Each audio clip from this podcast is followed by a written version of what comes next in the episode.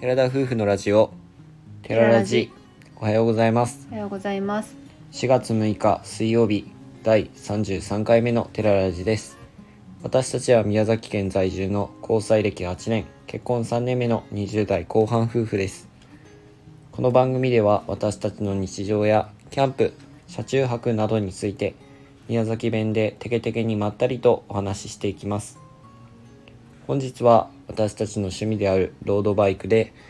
しまなみ海道を走った時のお話をしていきたいと思っていますはい。ロードバイクを始めたのはだいたい1年半から2年前2年は経ってないぐらい前に始めたのがきっかけでうん。ねその前も話したことがあるんですけども、一番影響されたのはアニメのうん。なんだっけ名前が出てこない弱虫ペダルね。そう「弱虫ペダ ル」がきっかけでロードバイクには自分すごく興味があってえー自転。車で走ること自体は好きだったので、うん。その速いスピードにっていうのを聞いてたから、うんそんな中走ってみたいなっていうのがあってロードバイク自体には興味がありましたで網はもともとねそんなに運動が好きではなかったからね運動が好きじゃなくて自転車は好きだったよ。あそうなんあゆ自転車自転車はは好きだ私すごい田舎に住んでたので田んぼ道を一人で自転車で駆け巡るのが結構好きでうん一、人でチャリンコ乗ってうろちょろしてたよそっかそっか運動が苦手とも言ったことないしどっちか言ったらまだ得意な方なんだけど私の中では俺の中であんまり得意って いうイメージがなうんかっまあ男性目線だったらそうかもだけどた多分ねロードバイク一緒に乗った時網がもうもう疲れるからみたいな、まあ持久力はないから、そもそも長距離とかそういう持久系は得意じゃないんですけどあのこの人と一緒に走ってる女性の人でそんなにそこに追いつく人そんないないし多分それやったら誰もが嫌うと思うもう別れるって絶対言われるよ嘘カップルだったらそんなレだベルっなてのスパルタだもん全めっち然ゃスパルタではないんだけど楽しくしようっていうよりかは早く次の場所に行こうってタイプだしだからその早く走るのは気持ちいいんでしょ多分そうそうそうそうでそ同れがねじペースで走るのがいいだろうからさすがに女性は難しいよそんな言ったら、もう俺にとってはめちゃくちゃゆっくり走ってるつもりなんだけど、まあそこは男性と女性の違いですようん、まあそれはとりあえず置いといてはいそのロードバイクでしまなみ海道に行った時のお話ということでうんもうずっとねやっぱサイクリストにとってはうーんもういやーそうだよサイクリストの聖地と呼ばれるような日本で言えばね、うあのんすごく走りやすいうんところがしまなみ海道になってます。うんまあ、いろんなところにあるんだろうけどサイクルロードと言われる自転車専用の道、うん、自分たちはそういう道をまだ走ったことはなくて一般道と かうん、しか走ったことなかったので初めてそういうちゃんとしたサイクルロードがある九州から近い四国に渡って走ってみました、まだ1回しかそういう道を走ったことないねけどもうめちゃくちゃロードバイクが楽しくなったうーんそのそうしまなみ海道の旅でした。行った時期は真夏でした8月に、まあ、夏休みっていう感じで思い切って行ってみたんですけど正直あのかなり暑いだろうと思ってたので自信はなかったんだよね私の中でその暑さに耐えられるかっていうところで楽しめるかなって思ったんですけど、やっぱりしまなみ海道は何といっても海が綺麗な道になってるので、やっぱ夏に行くべきじゃないかなということで夏に行ってきました。でちゃんとねその長距離走るための,、うあん、のロードバイクにつけまあ準る備はしバッグっていうのはちょっと買い足しをしてたねうん、それで自分たちもロードバイクの服は一応持ってたんですけどその替えの服自体までは持ってなかったうん、ので、うん本当ウィッシュっていうすごく外国の通販になるやつ中国でからやめってちくゃるくやつちゃ安いやつをうん買って、まあ多ね分ちゃんと上級者の人たちからしたら、うわこれ偽物やって思 う分かるようなものなんですけど、うん一ま応あサイクルジャージを買って買ったね追加で買ってうん行くことにしました、そのしまなみ海道を渡るにも車では行くけど1日で全部を回れない、まあ、回れるけど回りきるつもりはなかったから途中で宿泊をすることを考えていたので、うんまあ、その着替えとかを入れる用のバッグうんを追加したっていう感じですね。もう必要最低限を入れてうんうん1泊分入れてっていう感じ、走ったような感じですね。で大体こう走り方もう慣れてる人たちは1日で往復とかも全然しまなみ海道できるんですけどうんうん。大体100キロ近くかうん、あなるんだっけ。うんちょっと70何キロだったかなと思うんですけどもう自分たちはやっぱ夫婦で行ってるしゆっくり景色も楽しみたいしその場所も楽しみたいということで、うん。うんえ2日にか分けて走ることにしましたちょっと雨が降る予報になってしまったので、多分3泊4日で行ったよね。一応。 3泊4日で行ったけど行たよね走ったのは2日間でもだそうった本ね当は3日かけて確か走ろうと思ってたけど後半雨が降るだったのでちょっと予定を変更してうん2日で走るということに変えたんだよね。でしまなみ海道の中のスタートは生口島がスタートです、うんうんで生口生口島からもう下っていって、うん、でそれから、えー大し大島大三島大三島博多島大島愛お媛三の島じゃなかったあこ大れ三島だったね確かごめん、う大三島博多島大島そして今治に渡って、うんうんうんそこからまた往復して戻ってくるとうんうんで生口島の車を止めた場所がもう車にロードバイクを乗せていったのうんで、うん泊めた場所がその2日目に泊まるゲストハウスだったのね、うんだったのでもう本当にそこからスタートしたような感じです、うん、で最初今治のホテルにうん泊まるので今治の方に下ったというという流感じれでですすねね。で大体ねもう走った場所はすごくまあもちろんサイクリストの人たちはよくご存知だと思うんですけど基本的に道があの地図とかなくても行けるようになってるんだよね。うん、ちゃんと青いラインうんかなんかオレンジのラインだったりとか走る用の線が引いててもちろんロードバイク持ってない人でも子供とかあのちょっとご高齢の方でも走れるような自転車をレンタルできるでしょ、うんあれヘルメットとかとねうんだから全然あの私たちのようにロードバイクでがっつりじゃなくてもゆっくり楽しめるようなコースにもなってるっていううんふうに思っていただけたらいいです。で基本的に青いラインの上をずっと走っていくような形なんですけどすごいのがこう海を渡るってことで結う局ん島と島を渡るので、そうだねうんうんその島から次の島に渡る時に一回一回なんか高速道路みたいなねでっかいああ橋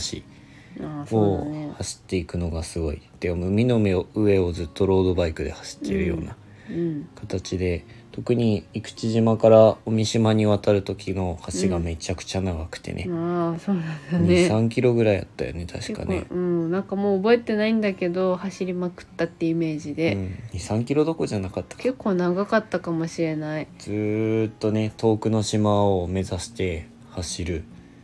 で横をまあ車ビュンビュン通ってはいるんだけど、うんもうなんかすごいね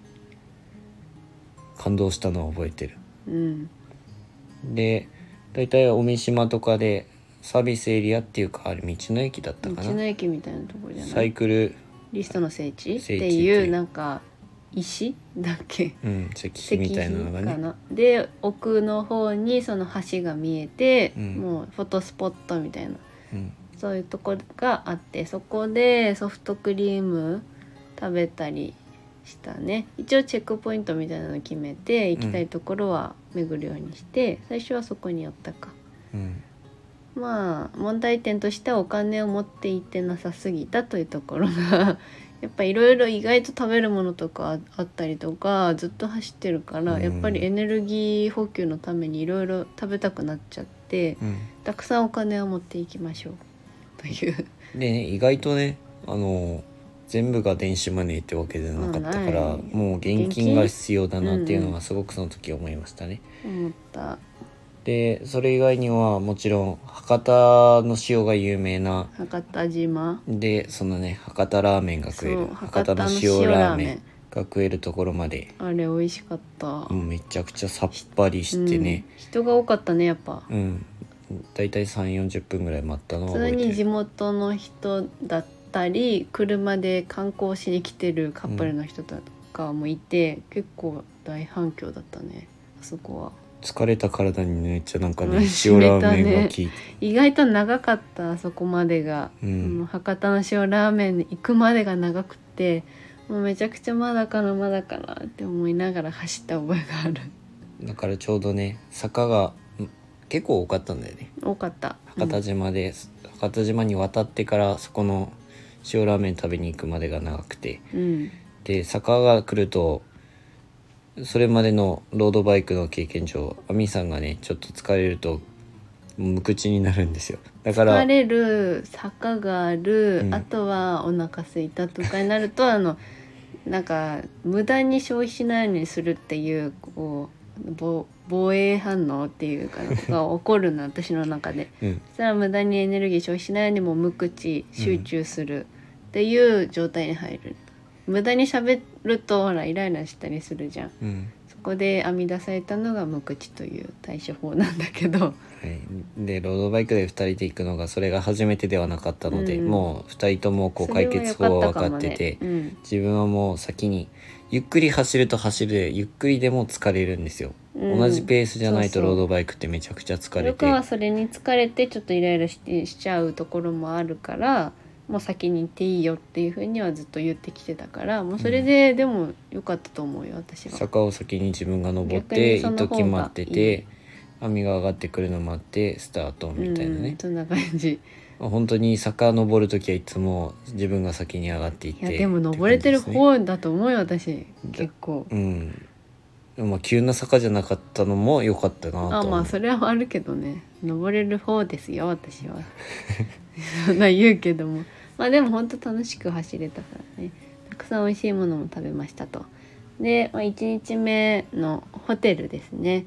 今治にあります天然温泉街道の湯スーパーホテル今治という今治市愛媛県の今治市にあるホテルに泊まりましたうんここのホテルはやっぱロードバイクで多分来る人もいるからか、うんうんなんだっけ立てかけるとこって言えばいいのかちゃなんかけるとこロろードバがイクをかけるためのね、ところがあっあれて楽かうん、やっぱ温泉があった方がいいかなっていうのでこちらを選んだので、でそこは割とおしゃれめな綺麗にされてるまだ新しかったよねうん新しかったり、うん、新しく建ったとこだったから綺麗だったプラスなんかドリンクバーみたいなのがあったんだウェけルどカルムドリンクっていうのがあそうっいちこのてハイボールとかあったんだけど私は1本取ったけどりょうくんはそれは取らんかったねカンカン持って入ったじゃん私ホテうんうルに、んうんでそのドリンクバーで自分でこうカクテルみたいなの作ってそうそうそう飲んだけどさらには飲まなかったねさすがに疲れててそうそこではねでもその後にちゃんと飲みに行ったんだよね、あそうだからそこではバーバーみたいなとこではこうついで飲んでたけど、うんああ部屋でも飲むかとかって言ってたけど私も結局飲まなかったんだけどうんカンカンとかお酒があるのはありがたいけどやっぱ疲れてるからねなんかお酒よりも寝ることに集中しちゃったというか疲れ果てたやっぱうんだいぶ走ったもんあの時さ結局近くの居酒屋に行ったんだよねうん居酒屋には行っただか焼きら鳥屋さ疲んれ食てべた飲めなかったって言った割にはちゃんと網と2人で歩いて行って近くああそのうか居酒それが屋したねでたまたまその行った場所がなんか結構有名なとこだったらしくて名前まではしゃっきり覚えてないんですけど、うん、写真はあるけどお店の写真はないやうん、なんかすごく美芸味しか能ったよ人とかも来るような,、あ来なんてかたニねュースで取り上げられたりとかねその愛媛のすごく有名なとこだったみたい美味でしかったねここで2人でビールとあの焼焼きき鳥鳥と食って、そのままそう戻おって金がそれこそ多分持って行ってなかったからたくさんはうんこう車置いて車の中に怖いから財布は入れて別にお金だけ入れてたじゃんだうんから食べ過ぎない飲み過ぎないようにしなくちゃいけなくてたくさんは食べられなかったけどすごく美味しいえ違食うべよ違うよそのところはお金電な子かっマネーが使えあた使えたんだっけ、うん、利あーじゃあ払いよかがっ使えたからこそあー余い計や良かったよたよう覚えとるねうん、それでもう飲んで次の日だったか に備えたみたいあなそうかなん温かす泉にご入っいてたねくさん食べた覚えはなかったちかゃらんと朝風呂までしてお尻がロードバイクにね多分夕方ぐらいまで走ったんだよねその日うんちゃんと一日丸一日走丸った々ね走ったじゃんもうお尻が痛くてたまらなくっうて、んもうね温泉でめっちゃ撫でたお尻だけどさすがに治らなかった ねうんでも温泉もあるところだったからすごく良かったなんかおしゃれな感じでねと今治市内のホテルに泊まったって感じですねはいはいまだこれから折り返し地点に入っていくのでちょっと話題が長くなるので今回はここで切りたいと思います、その2日目に泊まったホテル3日目に泊まったホテルもちょっと紹介したいなと思うのでまた別の時にお話ししますはい、では今回のお話はここまでですラジオのご感想やご質問などコメントやレターで送っていただけると嬉しいです私たちはインスタグラムと YouTube の配信も行っております YouTube では夫婦でキャンプや車中泊をしている様子を公開しておりますのでご興味のある方はぜひご覧ください毎週土曜日に公開しています